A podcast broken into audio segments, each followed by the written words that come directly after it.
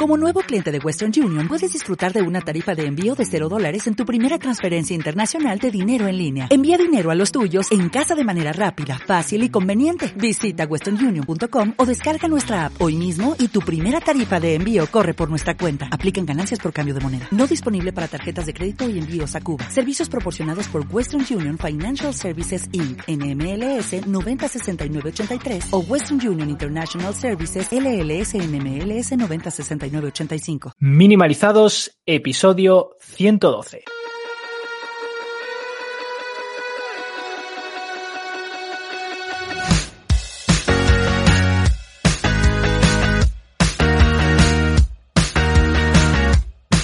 Bienvenidos a Minimalizados, el podcast donde hablamos del minimalismo más allá de tener pocas cosas. ¿Quiénes hacemos esto? Pues somos Darío Benítez, psicólogo y formador, y Nacho Martín, profesional del marketing digital y el desarrollo de negocios. Hola Darío de nuevo.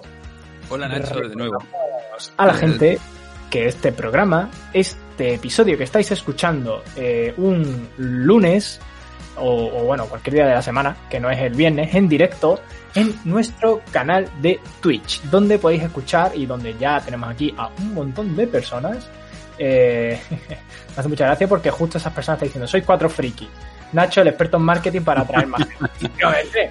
Si, si os lo digo a la cara, pues vosotros sentí parte de un grupo. Del grupo de frikis que escucháis este podcast en directo los viernes a las once y media. Ahora empezamos a las once y media hora de España, aunque el podcast en sí empieza a las 12 hora de España.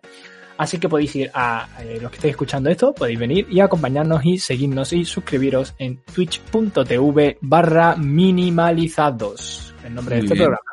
Muy bien. Eh, también a, a minimalizados.com y ahí os podéis suscribir a la newsletter semanal eh, donde os informamos pues de este tipo de cosas, ¿no? De las novedades con las que vamos eh, Mm. mejorando el podcast. Eh, Y ahora- que van a ocurrir algunas. ¿La vas a decir? estoy metiendo, estoy metiendo en mi, en mi time blocking eh, eh, escribir pajas mentales a través de esta newsletter, o sea que, bueno, cada uno hace lo que tú, lo que puede. Tú hablas de tus cosas, de inversiones y marketing, de la vida, de arte y todo eso, y yo hablaré de lo que más o menos manejo. Me Bueno, no, está bien. En Así fin. que nada, os vais ahí a la web y ahí tenéis toda la info y recordad que el podcast premium ha muerto y lo hemos sustituido por eh, por esto, por más tiempo en Twitch, básicamente. Y la gente No, dirá, pero dejad de matar cosas. Bueno, pero es que de matar y resucitar y Sí. recrear es como funcionamos. Minimalizado es el podcast. Exacto. Es que estáis viendo un emprendimiento en directo, o sea, estáis viendo cómo nosotros estamos aquí creando, creciendo y monetizando. ¿Monetizando para qué? Para novedades que van a venir al canal, como por ejemplo ediciones de los vídeos. Los videos, sí, tenemos un, a un colega, un colega, un amigo, bastante amigo de hecho, que empieza a trabajar con nosotros, pero también en Psicoflix, en esto en Mindfulness, que se va a dedicar a la edición de vídeos, pero también nos está haciendo cositas muy chulas para OBS, que será la plataforma que empecemos a utilizar para estos streamings. Y no nos enrollamos mucho más, que hoy tenemos a una invitada y estoy seguro de que va a aportar, bueno, ya, ya lo veréis, ya lo veréis, lo vais a ver, porque está por aquí eh, te pone ahí, pone ahí caras, por ahí caras, eh, y la presento. Está con nosotros Alba Sotelino. Bienvenida, Alba. ¿Qué tal? Hola, ¿qué tal? Bueno, yo realmente no sé muy bien a lo que vengo aquí, pero he visto que tenéis, pero he visto que tenéis aquí un despliegue de medios brutal. Bueno, bueno, eso es la aventura. Bueno, pero podemos. Ver, Mira, Nacho, Nacho está, está haciendo algo. Eso está hackeando algún tipo de. Bueno, está criptomoneda. No, estoy buscando las redes sociales de Alba para... Eh, ponerlas aquí, para que la gente- Bueno, Alba Sotelina es. Sotelina. Sotelino. Sotelino. Es psicóloga, Sotelina es psicólogo. Voy a cambiar los géneros de toda la que es psicóloga, pero queremos que te presentes tú un poco, que, que, que nos cuentes de, de tu vida, preséntate a la gente que está escuchándote y viéndote ahora mismo. Vale, pero de mi vida profesional o, De lo que hay más de allá. la que, de la que más te apetezca. Qué duro, de la el híbrido que tú quieras. Vale, bueno, pues yo soy Alba Sotelino, me podéis encontrar en, en, Instagram por ese nombre, arroba Alba Sotelino. Y bueno, soy licenciada en psicología, tengo un máster en análisis de la conducta y ahora me estoy formando más en lo que es terapias contextuales y de tercera generación. Trabajo sobre todo en el ámbito infantil y juvenil, aunque también he llevado a cabo cursos del Instituto Andaluz de la Mujer, en el Instituto Andaluz de la Juventud y bueno, en, en diversas asociaciones y, y demás. Y bueno, más allá de eso, el juego, el videojuego al que yo le he echado más horas ha sido el Final Fantasy IX, que le eché ochenta y pico de horas, pero no me arrepiento de nada. Y luego aparte participo en un podcast de cine donde analizamos películas quiero y no puedo para que por fin pueda, que se llama Entre ninjas y lagartos. Y también lo podéis encontrar en Instagram con arroba entre ninjas y lagartos. Y también eh, destripamos películas siempre con humor y muchas veces en compañía de de otras personas que también ¿no? tienen sus páginas y tal, y estamos haciendo también entrevistas a directores de cine que han tenido premios en Sitges, así que también es muy interesante. Así que si queréis os pasáis también por ahí. Qué guay. Qué guay. Polivalente todo. Polivalente. Oye, oye, oye. Hay alguien que no lleva casco. Hay alguien que casco no lleva, pero es raro, porque antes no había. Alba, no llevas auriculares, ¿verdad? No, pero, pero si es que lo he dicho, que lo he visto ahí un despliegue que no veas y yo estoy aquí en plan... Claro, claro, es que ahora lo que nosotros decimos se te escucha. Ah, pero no, no se oye ahora. Ahora sí se oye. Ahora no sí se, oye, se oye, ahora sí se oye. Hay una movida ahí. bueno, de, de repente se silencia, entonces va bien. Fíjate. Vale. Hay una movida eh... ahí. Ahora es cuando bueno, Alba se raya en plan, ¿qué está pasando? ¿Qué está pasando? ¿Qué está pasando? Que exploto, que exploto. Bueno, no pasa nada. No, pasa eh, no, no, porque se oye bien, se oye bien. Entonces, eh, hoy queríamos tocar este tema. Ya estás viendo los jueguitos. Los, los jueguitos. Alba genera mucho contenido. O sea, Alba, Alba se, se toma las cosas muy en serio. Así que eh, os animamos que le, le eche un ojo, sobre todo en redes sociales. Yo que la conozco y la he entrevistado ya, nos puedo decir que, que bueno, que tiene un análisis muy profundo de lo que vamos a ir tratando. Hoy no va a ser tan profundo, hoy vamos a hacer un poco eh, más el temita, tonto. ¿no? Eh, el temita de, oye, esto de los videojuegos, de los videojuegos. De los videojuegos. Esto es bueno puede, malo. Puede, puede ayudar al desarrollo de las habilidades o es algo que, como muchas de nuestras padres y madres dicen que es una pérdida de tiempo. A ver, es que este es el rollo. Yo puedo entender que cuando yo me vicié mucho al Grand Theft Auto San Andreas Online y posiblemente repetí cuarto de la ESO porque dediqué demasiadas horas a ese videojuego, puedo entender la mala fama que pueden coger los videojuegos. Eso y cuando de pronto alguien eh, pues decide atropellar a una persona o tirotear un colegio en Estados Unidos, puedo entender que los medios sensacionalistas digan, hoy, hoy, hoy, hoy los videojuegos, hoy Dios mío los videojuegos, hoy Dios mío. Pero eh, aquí vamos a preguntarle a Alba, Alba, ¿por qué los videojuegos tienen tan mala fama? Pues si te digo la verdad, no tengo ni idea. Yo, ah, pues nada, se no, no, bueno, no, yo, yo, creo que también viene un poco de. mm, Los videojuegos son algo relativamente nuevo, ¿no? Al final, mm. la gente que empezó a jugar a videojuegos es la gente que ahora mismo tendrá entre 40 y 45 años, que fueron los que vivieron las, las primeras eh, consolas y demás. Entonces, al ser algo relativamente nuevo, puede que lo nuevo de miedo. Eh, lo nuevo se nos antoja extraño y un poco alienígena, entonces, eh, al igual que ocurre con todo lo nuevo, pues empiezan a, a, surgir los mitos, ¿no? En España, sin ir más lejos, ocurrió a finales de los 90, creo, lo del chico de la katana, que dijeron que era por jugar al Final Fantasy VII, porque el protagonista mm. también llevaba una espada grande y tal, que luego se demostró que no tenía absolutamente nada que ver. Y al fin y al cabo, los videojuegos nacieron como un negocio familiar. Uno de los primeros videojuegos que sacaron, de hecho en Estados Unidos, fue el Pac-Man para, para atraer ¿no? a, a, las familias, a ese público joven, eh, las recreativas. Entonces, yo no sé si es porque en la década de los 80, principio de los 90, los chavales se unían en, en las recreativas y se gastaban todo el dinero de los padres, pero porque tú en una recreativa durabas 15 segundos en la, en Mm. la, partida y te, entonces te gastabas toda la pasta. Pero bueno, a, di, a día de hoy yo creo que, que, esa imagen tan negativa de los videojuegos ya se está naturalizando muchísimo más. Y también Mm. entre los adultos. Sí, yo creo que ahora el, tema viene más a lo mejor por, por, los nuevos negocios derivados de los videojuegos, como puede ser, por ejemplo, lo que estamos haciendo aquí, que no es derivado de los videojuegos, pero sí el hecho de estar en Twitch, de las nuevas profesiones digitales, ¿no? El tema de ser streamer, de ser jugador de videojuegos profesional, es ahora un poco lo que está cogiendo otra vez ese tono de mala fama, ¿no? De decir, bueno, es que el niño está aquí todo el día intentando hmm. ser streamer, todo el día intentando ser jugador profesional, tal, y es como, está perdiendo el tiempo. Entonces yo creo que ahora ha derivado, ¿no? Un poco del hecho de que antes estaba mal visto jugar a videojuegos, ahora está mejor visto y ahora lo que está mal visto es dedicar tu futuro laboral o tu vida laboral al mundo de los videojuegos, ¿no? Y esto, esto es algo que yo he vivido, ¿eh? eh yo he tenido clases particulares con, con chicos, ¿no? Cuando estaba yo estaba en bachillerato, ¿no? Que sí, daba clases a niños de la ESO. También. Y me lo decía. Sí, claro. Eh, de matemática, dibujo técnico, de todo.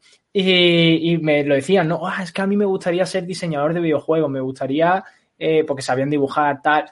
Y los padres te decían, no, no, que estudie algo de verdad, ¿sabes? Entonces, mm. pues, todavía queda, yo creo que todavía queda muchísimo camino por aquí, ¿eh? Para que todavía mm. sea socialmente más aceptado. Sí, también es el tema de la, esta adicción a los videojuegos que tanto miedo da a los padres y las madres, que, seguro, Alba, que tú esto lo, has tenido, lo has tenido que ver en, consulta y demás, y que a veces em, es interesante explicar un poco la, función que está cubriendo ese tiempo jugando juego, que no es tanto por el juego en sí, sino lo que está pasando. Entonces, no sé cómo ves tú esto. Yo creo que al final esto es una diferencia entre uso y abuso de los hmm. videojuegos, ¿vale? Que los videojuegos eh, son una actividad más que tú puedes hacer a lo largo del día, ¿no? A lo mejor cuando yo vengo de trabajar, ceno y demás, pues bueno, juego un ratito a videojuegos, como podría estar haciendo cualquier otra cosa, como ver una serie, ver una película o, o leer. También, ¿qué es lo que ocurre? Que sobre todo cuando cuando somos pequeños, ¿no? Sobre todo los niños. Y más ahora que hay tan poquitas opciones para salir, para relacionarte, para... ahora menos, ya ves. Claro, se está tirando de las nuevas tecnologías y ahora mismo creo que está, que está siendo un poco de socialización importante porque antes nos juntábamos en casa de uno y nos pasábamos el mando y ahora cada uno desde su casa con sus cascos, su micro, pero no dejan de estar interactuando. También, mm. ¿qué es lo que pasa? Que en el momento en el que un niño, su único foco de, reforzamiento, su única actividad son los videojuegos, no va a saber hablarte de otra cosa que no sea los videojuegos. Y no va a saber adaptarse a otros contextos diferentes, adaptar su discurso, porque solamente sabe hablarte de videojuegos. Y a lo mejor solamente sabe hablarte dentro del mundo de los videojuegos de en qué nivel están en Fortnite. O mm. la partida de, bueno, incluso el Among Us, ¿no? Que bueno, es un juego más social, mm. es más tal, vale, venga. Pero yo sí que me he encontrado casos de niños que solo saben hablarte del Fortnite. Ahí sí mm. que tenemos un problema, pero no por el Fortnite en sí, no por el juego en sí, sino por el uso que le estamos dando a esto. claro, me encanta que una vez vino una, una madre y que me decía, es que estás siempre jugando a videojuegos, yo quiero limitarlo a X tiempo al día. Y, y, a lo mejor lo hacía, el chaval en este caso pues no tenía responsabilidad, ya no tenía nada que hacer y claro, se quedaba mirando el techo. Y yo le preguntaba a la madre, bueno, ¿y usted cuánto tiempo pasa delante de la tele? y se tiraban muchas más horas delante de la tele que el chaval delante de los videojuegos. Al final, eh, realmente se está haciendo toda esta mala fama, como tú has dicho, los videojuegos, porque también hay mucho desconocimiento de qué es lo que está pasando dentro y como que hay mucho foco en eso. Entonces, realmente tanto en jóvenes como en adultos. Eh, porque hay muchas ocasiones que se puede llegar a ver mal. Eh, un sábado que te metete una fricada con tus amistades, ¿vale? Y dices, es que eres un friki, o sea, sal a la calle, no sé qué, tal. Y yo qué sé, como, bueno, vamos a ver. A mí eso me llena ese deja sábado. Deja el wow, ¿no? Entonces, yo sé que me va a decir un depende como una casa, pero vamos a poner aquí un poco en tesitura cuánta cantidad de videojuegos es buena, cuánta es mala, cómo lo medimos, qué podemos hacer con eso. Mm, bueno, yo creo que, aquí tú también podrás aportar como psicólogo un gran Sí, sí, pero, pero hoy no estoy yo. Eso no vale. No, no, no. Bueno, bueno, al final yo creo que, que como en todas las situaciones a las que nos enfrentamos en psicología, es, bueno, ¿qué coste está teniendo esto para ti? ¿Qué te, estás perdiendo? ¿De qué te estás alejando por jugar a videojuegos? Porque, como he, como he comentado antes, hay una diferencia importante entre uso y abuso, y no es lo mismo mm. que a lo mejor en mi caso, como he comentado antes, llego de trabajar, ceno, ya he terminado mi día, venga, pues voy a jugar un rato. Ah, que a lo mejor yo, por ejemplo, ese día he tenido un problema con alguien o, estoy pasando por una mala etapa y me esté refugiando en los, en los videojuegos, ¿sabes? Como un poco de canalización de la ansiedad, pero como esa persona también puede refugiarse en la comida o en un mm. ejercicio excesivo. Es decir, que al final Claro, al final estamos hablando de lo que en psicología, el análisis de la conducta se llama reforzamiento negativo, ¿no? Que son esos mecanismos de evitación o escape, de qué, queremos evitar y qué queremos escapar. Entonces, ¿cuántas horas tenemos que dedicar a los videojuegos? Como tú has dicho, es depende, porque yo entiendo que en tu día a día, que, tienes tu rutina, tienes tal, eh, no puedes dedicarle cinco o seis horas a los videojuegos, mm. pero sin embargo, el fin de semana ¿por qué no? Porque no puedes llevarte todo el día si quieres, un día jugando a videojuegos, 10 horas seguidas, si eso a ti no te va a interferir en tu vida, ni en tu mm. rutina, ni en cómo te relaciones, ni en, cómo eh, vas llevando a cabo tus objetivos, no tiene por qué haber ningún problema en absoluto. Y también lo que comentaba Nacho antes, ¿no? Que se ve como bichos raros estos chavales que quieren dedicarse profesionalmente a los videojuegos tal, pero es que el mundo de los videojuegos es muy amplio, como bien ha comentado, puedes ser jugador profesional, pero es que también puedes ser diseñador de personajes, eh, diseñador de narrativas de videojuegos. Jolín, yo tengo un amigo que su tesis doctoral ha sido sobre la mitología en el Final Fantasy VII y le han puesto una, os lo prometo, le han puesto una... Sí, sí, o sea, hace poco, bueno, una un compañero de mi pareja de la carrera de Historia del Arte, su trabajo de fin de grado era el Assassin's Creed 2, que está basado en Florencia, y, hablaba ¿no? de cómo al final, y yo lo veo que el Assassin's Creed, por ejemplo, es un videojuego que a nivel de eh, historia, historia del arte y demás, aporta un montón de datos y un montón de conocimiento, o lo que hablábamos justo antes de empezar este podcast, que yo sacaba por aquí el, el Imperium o el Civilization, y al final son videojuegos que están basados en estrategia y demás, que no solo eh, te desarrolla ese componente ¿no? estratégico, que, luego en la vida puedes utilizarlo, eh, sino que además te aportaba ese componente de aprender historia ¿no? con los videojuegos. Aquí, por ejemplo, y dice en el chat eh, Marimenchi, dice, hace un tiempo estuve en una conferencia sobre los videojuegos en la que había muchos padres y madres y la tónica general, también por parte de la psicóloga que la estaba dando, era la de advertir de los peligros. Entonces dice que le miraron regular cuando insinuó que, solía venir más por problemas externos, colegio, familia, relaciones, y que solía ser más un problema de educación y poca comunicación con los niños. Pues mira, en parte le doy la razón. O sea, yo cuando hablaba antes de empezar del, vicio que tuve a este videojuego, a GTA San Andreas, eh, online era un poco por eso, porque yo, por ejemplo, en mi contexto externo, en el colegio y demás, pues yo no tenía tampoco muchas amistades. Entonces, de pronto en Internet era como esa escapatoria de decir, Buah, aquí en Internet puedo tener nuevos amigos, tal, que no te juzgan, que no sé cuánto, qué tal. Y, y lo quiero enlazar un poco con la siguiente pregunta y es un poco el tema del componente social con los videojuegos online. Tú has comentado mm. antes, y más ahora en la situación que estamos, eh, que es una nueva forma de socializar, ¿no? Pero ¿cuál dirías tú que son los pros y contras de esto? Los pros creo que son que permite a, los chavales poder relacionarse con otras personas de distintos países, por lo tanto, para empezar, ya están practicando inglés a unos niveles brutales, porque yo pienso que no hay mejor forma de aprender inglés que jugando a videojuegos. Eh, y como contra, es que realmente tú no sabes quién está al otro lado de la pantalla.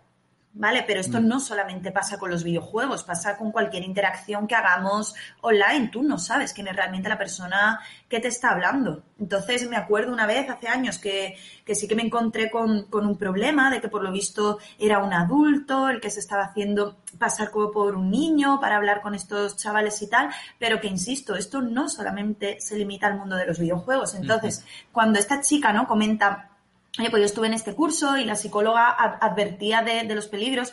No sé exactamente de, qué peligros hablaría, pero bueno, sí que creo que, que uno de los mayores peligros, por decirlo de alguna manera, es también a qué contenido están accediendo nuestros hijos, a qué contenido están haciendo los niños. Porque, por ejemplo, Nacho hablaba del GTA. Yo personalmente no le recomendaría el GTA a un niño de nueve años. ¿Por qué? Porque es que me ha pasado, ¿no? De otros niños que dicen, ¿por qué es que este de mi clase juega el GTA y es que lo que cuenta es que se va a los puticlub a violar a las prostitutas? Claro, esto me lo dice un moquillo que es así de pequeñito. Que claro, entonces eso sí, sí que te impacta un poco más, ¿no? Mm.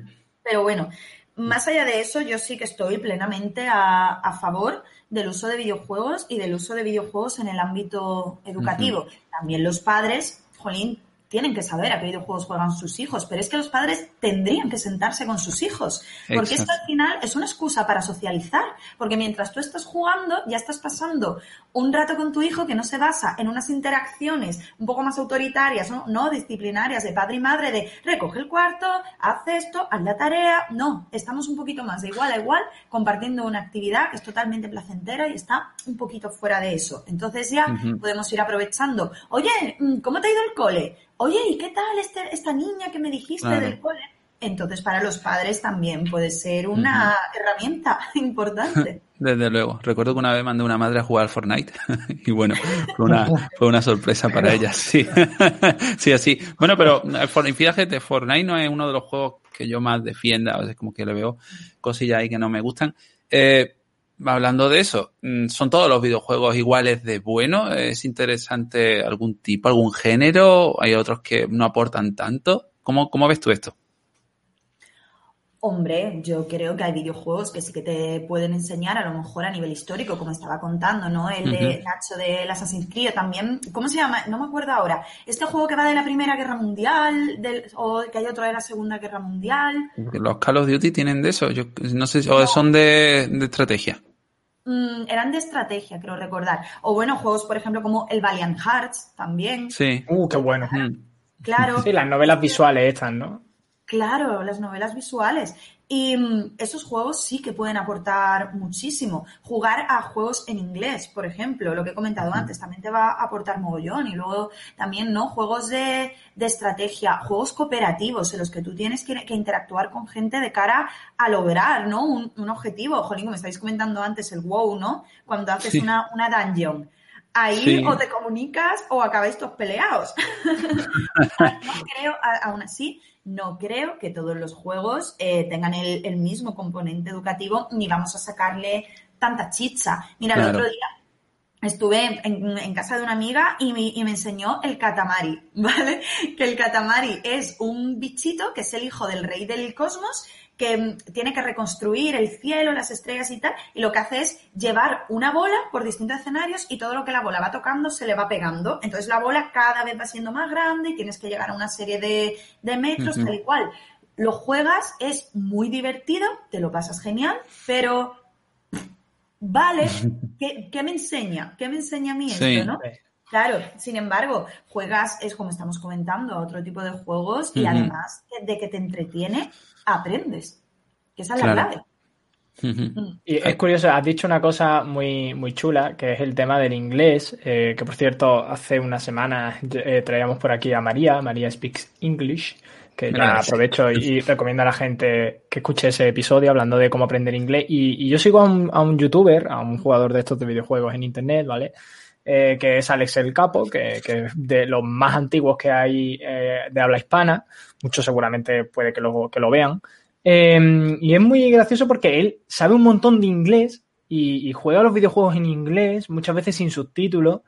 Y, esto es algo que con el tiempo eh, se ha ido perdiendo un poco porque cada vez tienen más recursos y doblan los videojuegos. Pero antiguamente no era tan común. Es decir, si tú querías jugar a un videojuego, tenías que jugarlo en inglés. Que esto además es una cosa que hablaremos la semana que viene con, Pablo, porque él es actor de doblaje. Entonces vamos a poder tratar este tema mejor. Pero sí es verdad que el tema del desarrollo del inglés gracias a Internet y a los videojuegos es brutal. Él lo decía, dice, yo no he aprendido inglés en una academia nunca. Y es una persona que viaja después fuera de España, habla en inglés, él cuando está jugando un videojuego que solo está en inglés va traduciendo al momento súper rápido lo que va sucediendo para que la gente que no sepa lo entienda. Y, es curioso que no solo es el factor en sí de juegos como, por ejemplo, pues lo que has dicho, ¿no? Eh, temas de World of Warcraft o Overcooked y demás, que son videojuegos que juegan mm. mucho con el tema colaborativo, tal, o Among Us, ¿no? Que también juega mucho ese rollo. Y, y, al final es un poco que no es solo ese tipo de habilidades las que se pueden desarrollar, sino también temas de idiomas, temas de enseñanzas históricas, de, o sea, al final es brutal el amplio abanico que tiene el, el tema de los videojuegos. Y la gente habla mucho siempre de, de lo culturalmente eh, enriquecedor que es el cine, que es eh, la lectura, pero muchas veces se olvida, o, la música, pero se olvidan al final de que el mundo de los videojuegos aúna todo eso. O sea, aúna al final eh, la mm. lectura, aúna el cine, aúna la música. Hay juegos que tienen bandas sonoras brutales, que tienen una historia brutal o que tienen, eh, pues a nivel cinematográfico también un contenido espectacular. Entonces, yo creo que también hay que mirar un poco esa parte, ¿no? De decir, oye, Mm, no es, no porque ese, ese, niño no esté leyendo un libro, es menos enriquecedor eh, culturalmente, porque a lo mejor está con una novela visual que es igual o mejor que un libro malo, ¿sabes? Entonces, o, muy bueno, ¿no? Y aquí por aquí dicen por el chat, aprovecho ya de paso que estoy aquí hablando, dice, al hilo de que los padres, dice Judith eh, en Twitch, recuerda a la gente que podéis venir aquí a Twitch, dice, al hilo de que los padres no saben cómo gestionar los videojuegos, al principio de la cuarentena hubo una polémica sobre unos padres que dejaban a sus hijos solos todo el día. Los niños jugaban a la Nintendo Switch y se gastaron muchísimo dinero en la tienda online de Switch, de Nintendo. Y reclamaban que Nintendo les devolviese el dinero, cuando la compañía tiene un modo de seguridad sin acceso a pagos que los padres no conocían o sabían configurar. Volvemos a lo típico. Los padres mm.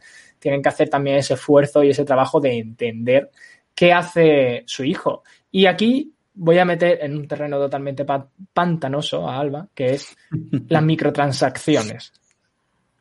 Eh, ese tema, mm, ¿qué opinas? El tema de que, eh, o sea, está claro lo que va a opinar, ¿no? Pero el tema de que se está empezando a desarrollar mucho el tema de los micropagos, microtransacciones dentro de los videojuegos. ¿Con las microtransacciones te refieres a por un euro? Con las cajas, las, skins, todo eso. Hmm. A mí, a ver, a mí evidentemente eso me parece una máquina traga perras. Hmm. En potencia. De hecho, recuerdo que había un capítulo de South Park que hablaba de eso, de un videojuego que a través de microtransacciones los niños no se volvían locos, empezaban ahí, ta, ta, ta, ta. Pero bueno, esas microtransacciones iban al gobierno de Canadá. recuerdo que eso iba que luego sí había una trama ahí política detrás tremenda. Mm. Las microtransacciones, al fin y al cabo, eso, al menos desde mi punto de vista, ¿no? Son una máquina de tragaperras, porque incluso muchas veces hasta como que te salen las cajitas, es lo mismo. Mm. ¿Qué ocurre? Que eso evidentemente hay que gestionarlo. A mí es que personalmente los DLCs me dan urticaria. A ver, entiendo que pueden ser necesarios, entiendo que en fin, pero tío, que yo he pagado por un juego que no me hagas comprar la armadura de Link de no sé qué, tal. No me apetece. Entonces, creo que evidentemente esto es algo que, hay que gestionar, son nuevos modos de, juego, pero que el niño o la niña no se va a gastar el dinero si el padre no le deja, a menos que tenga acceso a su tarjeta o a su cuenta bancaria y, haga, y en dos movimientos compre pues lo que no tiene que comprar. Pero es que al fin y al cabo esto también va a depender de la información que tengan los padres mm, como estáis comentando, ¿no? En, creo recordar que Nintendo sacó un mecanismo también de control parental, que al cabo de, de X tiempo la consola se apagaba y que los padres tenían acceso a todo lo que estaban jugando mm. sus hijos. Es que al fin y al cabo esto es como darle una tabla a un niño con YouTube. Toma, es que el contenido que puede acceder es ilimitado. Y si nosotros no controlamos eso, pero igual que cuando éramos pequeños y estaba empezando Internet y nos metíamos en los chats, que es que eso era Jumanji, eso era una jungla. Si nuestros padres no nos iban asesorando un poco, nosotros también acabábamos metidos en, bueno, en páginas en las que no, tendríamos que estar. Entonces, al fin y al cabo, yo creo que todo esto eh, viene de educación hacia los padres.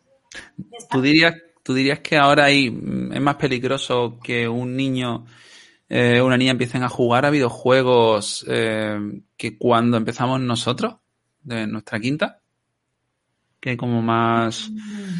Mm. Es, verdad que ahora hay muchísima más oferta de videojuegos, es mucho más accesible jugar a videojuegos porque antes o tenías la, Play o no había nada que hacer, pero ahora con tal de tener un PC o una tablet, ¿sabes? Porque antes eso, los videojuegos o tenías la Play o la Xbox o la GameCube o, te ibas a casa del vecino a jugar. Pero ahora, con un móvil, tú tienes ya acceso a videojuegos en la Play Store. Entonces sí que es cierto que veo que hay muchísima más oferta, pero también creo que ya hay una serie de modelos de conducta que mm, que más o menos mm. ¿no? establece adultos que han jugado a videojuegos. Las, Los papás y las mamás de ahora no han tenido esos referentes. Entonces, para ellos sigue siendo la maquinita, cuando el, concepto de la maquinita ya se ha quedado, ¿no? Quizás un poco, un poco anticuado. Sí. Entonces, no creo que sea más peligroso, pero sí que creo que, que, hay que prestarle mucha atención porque los videojuegos son una actividad muy popular entre niños, adolescentes y adultos. Pero al igual que lo puede ser el cine o las series, ¿no? Todo lo que tenga que ver con las nuevas tecnologías. Y tú dirías que es incluso recomendable, aquí ya entramos un poco más en si hace falta o no, que sería recomendable que adultos eh, juegan a videojuegos. Si crees que es como algo que, hay que probar. Por lo menos. Por supuesto, claro que sí, ¿por qué no? ¿Por qué no? Porque es que a lo mejor el adulto tiene la bueno, muchos adultos, no, no todos, tienen la perspectiva de los videojuegos del Call of Duty o de jugar al fútbol, pero es que a cualquier adulto tú le vas a poner el Mario Kart y se va a entretener y le vas a poner el Kirby y se, y se va a entretener o un Zelda o es decir que al menos para que se pueda ampliar el concepto que se tiene de videojuegos, porque quizás puede ser un concepto que ya está un poquito anticuado.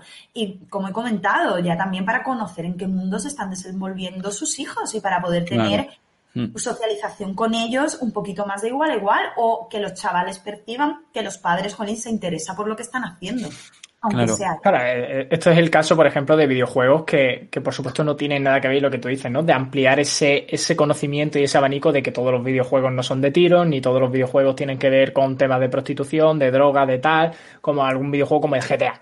Que no todos los videojuegos son así, ¿no? Y es el caso, por ejemplo, y es un, caso de éxito de, de los videojuegos dentro de las aulas, que es el caso de Minecraft. O sea, Minecraft, que es un videojuego de poner cubitos, que es básicamente eh, el Lego, Lego virtual, eh, solo que con un montón de funciones añadidas y demás. Es un videojuego que se está introduciendo en las aulas y, que al final ayuda un montón a la imaginación, a, también puede jugar en cooperativo y es un videojuego que, se puede jugar, por ejemplo, en familia, ¿no? Y, yo creo que incluso puede ser un buen videojuego para que gente que no ha tocado nunca este mundo empiece, ¿no? Y, y ahí es lo que yo te quería preguntar, ¿qué videojuegos recomendarías tú eh, para esas personas que no han tenido ningún contacto previo con este, con este tema? ¿O cómo lo, cómo lo abordarías tú? ¿no? Es decir, yo llego, soy padre, madre, tal, y de pronto quiero interesarme por esa afición que tienen mis hijos, pero obviamente no voy a eh, empezar por, eh, por Fortnite, ¿no? Porque a lo mejor es too much. pero por lo menos algo que digas tú, oye, puedes acercarte a este mundo por aquí. O, cualquiera de nuestra edad, ¿eh? que también conozco muchísimos casos de gente que, que con nuestra edad es como, tampoco me interesa, pero porque no se han parado a explorar. Claro, bueno, a ver, si no te interesa, no te interesa, verás que, en fin, otra cosa es eso, que ni siquiera se hayan parado, ¿no?, a explorar, pero bueno, si no te interesa también es perfectamente viable, ¿no? Pues mira, yo a esos padres yo les diría que hablasen con sus hijos, que les preguntasen a ellos, oye, mira, quiero empezar a jugar a videojuegos, pero no sé qué videojuego jugar. Y la verdad es que los que estás jugando tú, creo que para mí todavía son un poco difíciles. ¿Me ayudas a buscar un videojuego para mí? ¿Me ayudas a buscar algo que tú creas que a mí me puede gustar y nos lo pasamos juntos? ¿O tú me ayudas a pasármelo? De hecho, hay muchos padres que se han aficionado al Zelda Breath of the Wild porque sus hijos han empezado a jugarlo. Increíble, es ¿eh? algo muy atractivo, muy preciosista, ¿no? Eh, esos gráficos, mm. esa música, es un juego muy agradable. Pues al final los padres acaban jugando con los hijos súper enganchados. Es decir, en este caso no sería yo la que le diera las pautas. Animaría mm. a que fuera su propio hijo o su propia hija. Muy bien. Hay, hay veces que, que en consulta Mira, nos están poniendo por aquí un montón sí, Ha puesto una pregunta, Judy, dice, siendo tan, tan populares los juegos entre los jóvenes adultos, ¿creéis que de aquí a unos años, cuando esos jóvenes adultos sean padres, estos problemas seguirán existiendo? ¿Qué problemas en concreto? Eh, pues supongo que todos estos problemas, ¿no? De los que estábamos hablando. Eh, Claro, yo me entiendo que se refiere a este desconocimiento por parte de, los adultos, de, los, padres, de los, Hombre, yo, yo, entiendo que esto es como los saltos generacionales eh, naturales, ¿no? Entre muchas cosas.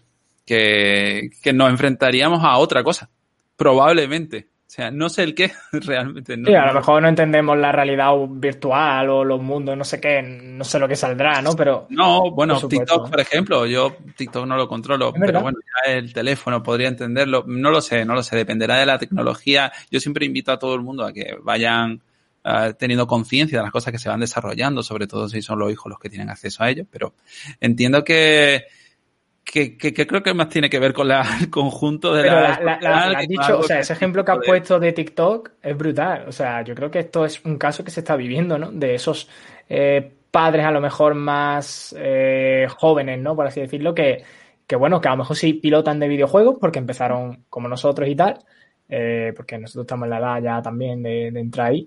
Y... ¿De entrar dónde?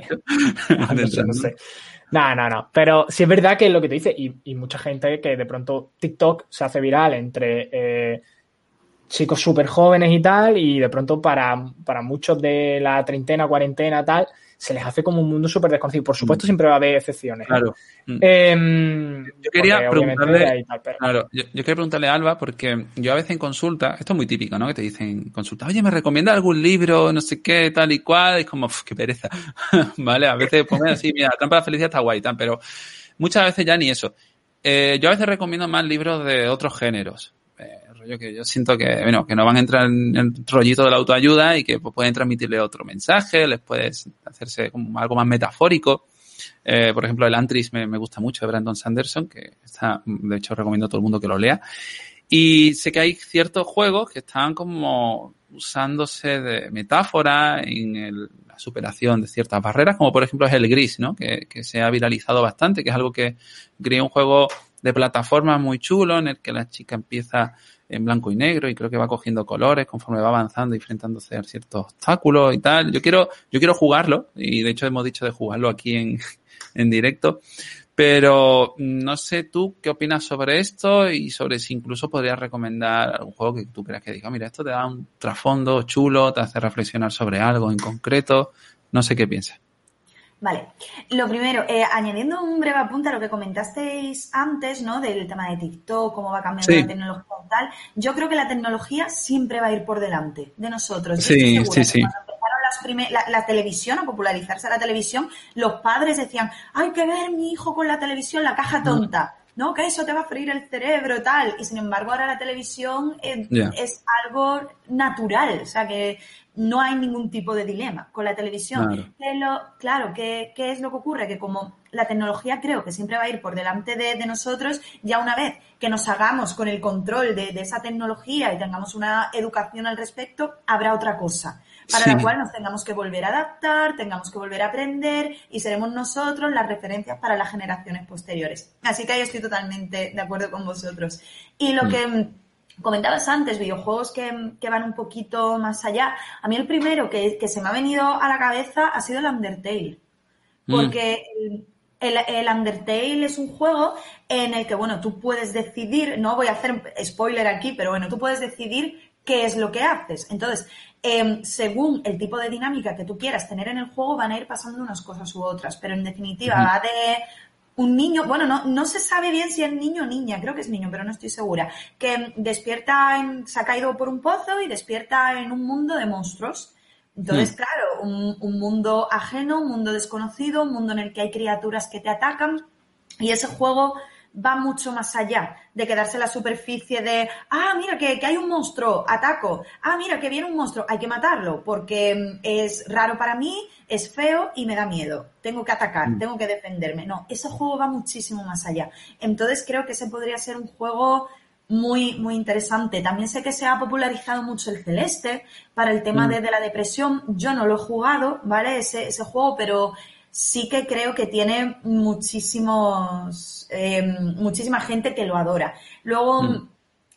de hecho, también en el, en el podcast de Psicoflix lo comentamos, hay juegos que están especialmente diseñados para trabajar con niños en hospitales, para concienciar sobre hábitos de vida saludables, para luchar contra, contra el cáncer, la leucemia, eh, eso favorecer hábitos en, la diabetes, incluso ha habido crowdfundings, recuerdo en concreto uno que se llama el juego That Dragon Cancer, ¿vale? Ese dragón, el cáncer. Y creo que lo creó un hombre que perdió a su hijo, creo recordar, por cáncer, entonces realizó este videojuego, aparte para recaudar fondos, para, para concienciar sobre, sobre todo esto.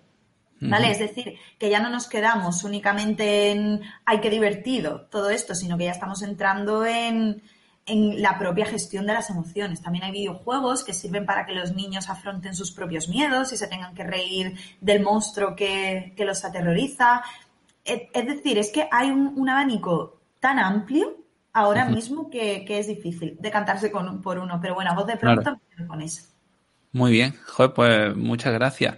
Pues ya estamos llegando al final. La verdad es que se me ha hecho súper corto y ya mismo tendrá que entrar nuestro amigo y mago Luis Olmedo. Pero antes de hacerlo, nosotros tenemos dos preguntitas, ¿vale? Y también te queremos pedir las redes. Entonces, eh, usamos, tenemos dos preguntas, ¿vale? Mm, bueno, en realidad es una. No sé por qué he dicho dos, Nacho. Porque, bueno, queremos saber, son dos preguntas queremos saber, nosotros somos como muy fan del error y tal y cual, pero no rollo el error te enseña, no me arrepiento de nada de la vida, no. Nos gusta que al final del episodio nuestros invitados y nuestras invitadas eh, digan de qué cosa en su vida, cualquier profesional, personal, atípica, no sé, lo que sea, se arrepienten. Dirías que tú que cometiste un error y tú hoy, a día de hoy, lo solucionarías. Pues sí, yo, me arrepiento de muchas cosas que he hecho en mi vida. bueno, pero, pero hay, hay, algo, algo que tú digas, esto yo, esto yo Si yo pudiera volver atrás en el, Aquí se ha dicho tiempo, si yo pudiera jugar a, ¿Cómo se llamaba el videojuego este de la chica que podía volver atrás en el tiempo? Em, es una visual novel. Eh, eh, espera, espera, espera, espera, espera, que te lo busco, que este juego también es muy guay para la gente que se quiera introducir. Videojuegos, chicas que vuelven el tiempo. Eh, Life is Strange. Ah, Si fuera como el Life is Strange. Sí, tiene una segunda parte, sí, sí, efectivamente. Tiene un spin-off, creo que, del videojuego. Pero es una chica que puede volver atrás en el tiempo para eh, poder tomar una decisión cuando la que ha tomado a lo mejor dices tú, hostia, pues la he cagado. Y puedes volver atrás, aunque eso tiene una serie de consecuencias. Entonces, si pudieras volver atrás en el tiempo como en Life is Strange, ¿qué harías de otra manera o de qué te arrepientes y qué aprendiste de ello? Hostia, tío, es que se me ocurren tantas. es que hay muchas. Con una vale. Con una, claro. Aquí, ya se ha dicho de todo, ¿eh? Desde cosas muy íntimas, que ha sido como, bueno, eh, cosas un poquillo más superficiales, cosas de trabajo, cosas personales. Aquí ha salido ya de todo. Entonces. Esto es como preguntarte cuánto dinero tienes en el banco, pero por otro lado. No, no, no, te voy a contestar a lo broncano. Jolín, tío, pues ahora mismo me acabas de pillar en blanco. Esto me lo tenéis que decir antes. Ay, la idea, la, gracia. la gracia es aquí eh, la improvisación. Que de hecho es básicamente. Pues mira, me arrepiento de no haberme preparado esta entrevista. bueno. Eso no vale. A ver, es, es una respuesta. Dentro de las respuestas, esa es una válida.